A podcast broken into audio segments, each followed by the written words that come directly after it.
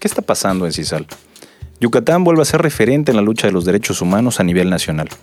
Y es que el pasado viernes, pobladores de esta comisaría cerraron el paso, manifestando su descontento por la designación de pueblo mágico que fue hecha recientemente por la Cefotur. Y pensaría uno, están mal de la cabeza estas personas, no quieren el progreso, la marca, como bien les dicen, la lanita. Pues al parecer no. Y es que hay mucha gente que no le gusta que le digan cómo vivir. Y eso muchas veces no lo coinciden los funcionarios turísticos estatales y municipales. Pero sin duda lo que más puede enchilar a los pobladores de Cisal es que no se les haya preguntado.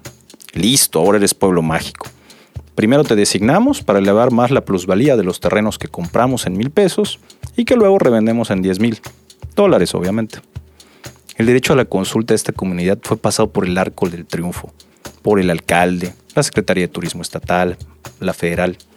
Cisal no se deja, no es una población que se pueda decir dócil. Hace poco sacaron al, al párroco que, que se encontraba ahí. Y vemos cada vez más que estos atropellos no quedan impunes.